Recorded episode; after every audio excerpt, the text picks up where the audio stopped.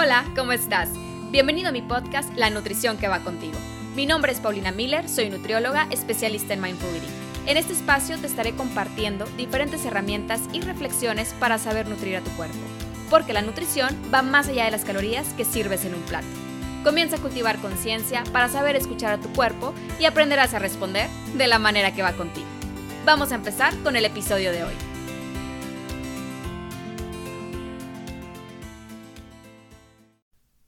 Hola, ¿cómo estás?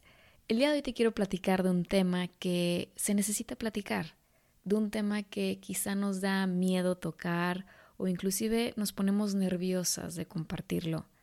Y te confieso, estoy nerviosa. Y la verdad es que está bien, es normal. Y pues hoy te lo voy a platicar desde mi experiencia. Yo siempre he sido partidaria de fomentar el ir a terapia al menos una vez en tu vida regalarte esa oportunidad de abrirte y sentarte a platicar todo aquello que tenías guardado en tu corazón y quizá no lo sabías. Sin embargo, te soy sincera, yo nunca había ido a terapia. ¿Por qué? Por mi mentalidad perfeccionista, por toda esta idea impuesta que sería un signo de debilidad, porque iba en contra de la forma en la que me obligué a crecer, mostrándome siempre fuerte. Sin embargo, esa fortaleza de la que tanto presumía era mi debilidad más grande. La perspectiva con la que veía el ser fuerte estaba completamente errónea, porque yo pensaba que ser fuerte no me permitía ser vulnerable, cuando en sí la vulnerabilidad de ser humano es sin duda un reflejo de fortaleza, no de debilidad. Y esto lo descubrí en el momento que tomé el teléfono y marqué a la psicóloga que ya tenía guardada en mi lista de números desde hace dos años, pero no había tenido la fuerza, vaya la ironía, de marcar. Después de haber colgado y agendado mi primera cita, lloré. Lloré como nunca porque en esos pocos minutos me di cuenta lo que mi corazón había guardado y callado por tanto tiempo. Me di cuenta de todo lo que me había obligado a no querer ver. Lloré porque en esos pocos minutos me di cuenta que soy humano y que desde el día uno esa ha sido en realidad mi fortaleza más grande. Te platico que yo comencé a darme cuenta de mi perfeccionismo no hace mucho. Al ser consciente de mi cuerpo, mi mente y mi corazón, fui empezando a apreciar que estaban tan desconectados uno de otro. Quiero que las cosas sean al pie de la letra, sin error. Y si no están como lo tengo planeado, no está listo. Y si no está listo, me siento mal. Siento una ansiedad muy grande porque no está perfecto. Y por ende, no estoy bien yo porque no soy perfecta como necesito serlo. Pongo este freno de mano que me impide salir de esa puerta que yo misma voy colocando candados cada vez que no siento que mis proyectos son perfectos, porque siempre falta algo, siempre hay algo más que pulir, siempre hay más que trabajar, siempre hay más que perfeccionar. Y claro, claro que siempre hay más espacio para ser mejor, pero al hablar con mi psicóloga me detuvo y me cuestionó. Pero Paulina, hoy es suficiente. Y no, no está hablando de conformismo, porque claro que la cuestioné, sería conformarme, y me dice, tu personalidad no es conformista.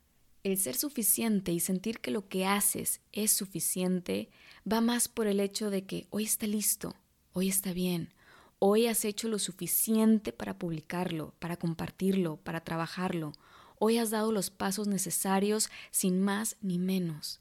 Quizá en un futuro veas la oportunidad de modificarlo, mejorarlo, pero hoy has dado el paso que necesitabas dar hoy has hecho suficiente y tienes que detenerte y agradecerte y aplaudirte. Para mí esta realización fue un abrir de ojos muy profundo porque me di cuenta que no sé aplaudirme, no sé apreciar mis avances, mis pequeños y grandes logros, porque nunca nada es suficiente frente a mi mente perfeccionista He puesto en pausa tantas cosas por mi miedo a no ser perfecta en ello. Y me pongo a reflexionar qué tanto he dejado de hacer, qué tanto me he cerrado a la experiencia de ser por el miedo a no ser perfecta.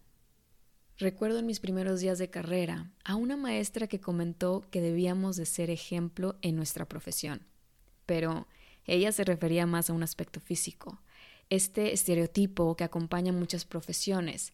Desde ese momento sentí la presión que debía mostrarme de cierta forma para dar credibilidad.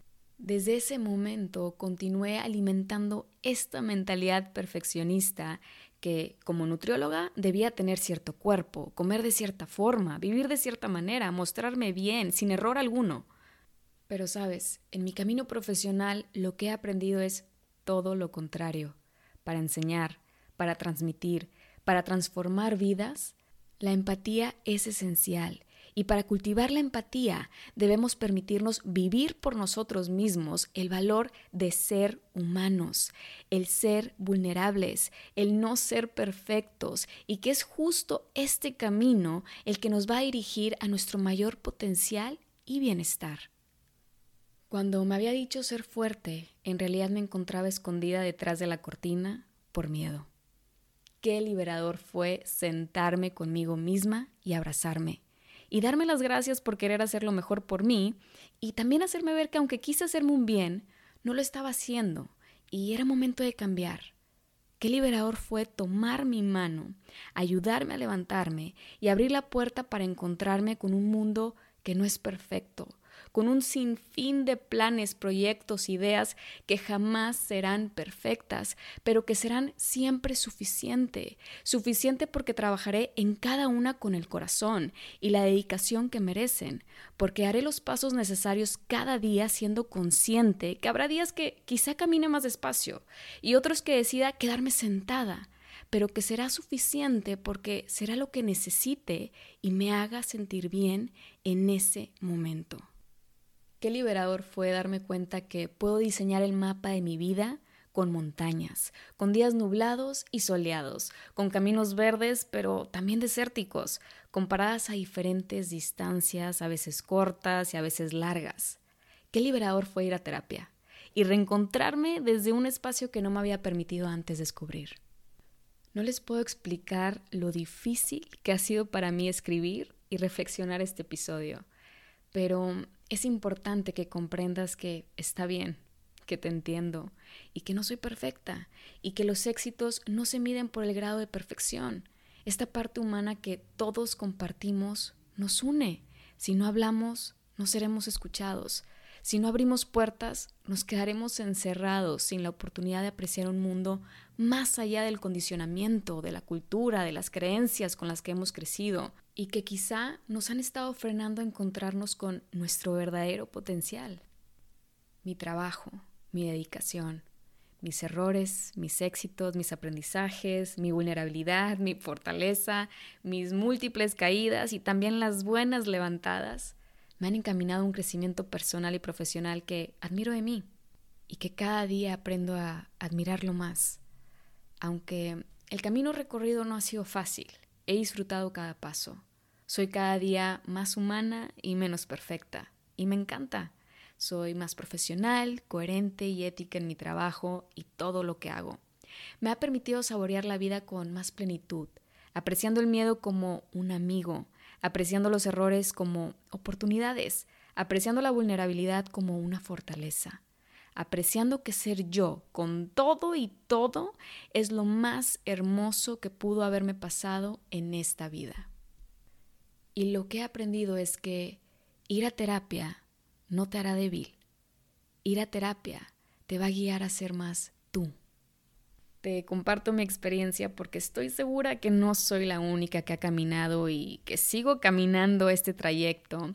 Y quiero decirte a ti que me escuchas y que de alguna manera mi experiencia y mis palabras te hacen sonar en tu corazón, que está bien sentirte así. Está bien querer ser mejor. Está bien tener miedo. Está bien dudar y sentirte confundida. Está bien sentirte molesta y a veces triste. También está bien tener días en los que te sientes invencible, feliz y sin ninguna incertidumbre que te haga cuestionarte y detenerte a seguir cumpliendo tus sueños. Todo lo que vives, todo lo que sientes y forma parte de ti, está bien. Abraza tu esencia y vive lo que tengas que vivir en este momento. Y recuerda que también está bien sentir que necesitas apoyo. Está bien pedir ayuda y está bien querer ser escuchada. Abre esa puerta que quizá hayas tenido cerrada por miedo, por las creencias, por el qué irán, y que no te guían a vivir la plenitud que mereces. Ahora, también puedes encontrarte en este lugar, en el lugar del amigo, la pareja, la hermana o el hermano, el familiar o alguien cercano. Está bien sentirte vulnerable también, impotente y a veces molesto por sentir que no puedes ayudar al 100% mientras esa persona que quieres está trabajando en ella misma, sobre todo cuando puedes notar los días que la está pasando mal. Ten paciencia y solamente recuérdale que estás a su lado para cuando necesite tomar un descanso en tus brazos. Y quiero aprovechar justo este momento y se me va a cortar la voz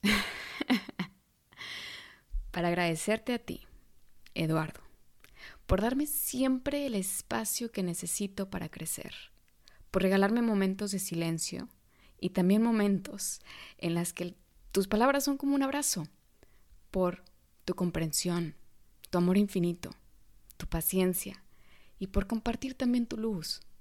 Sabes cuando ciertos caminos los tengo que recorrer sola y me encanta que me esperas siempre del otro lado para abrazarme y escuchar mis mil historias de lo aprendido.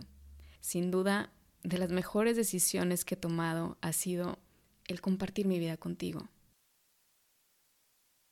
Muy bien, ahora sí, ya que recuperé mi voz, y para terminar, como recordatorio, regálate la oportunidad de reencontrarte y conocerte desde un espacio diferente. Regálate la oportunidad de diseñar, transformar y seguir el camino que va contigo. De todo corazón, gracias por escucharme.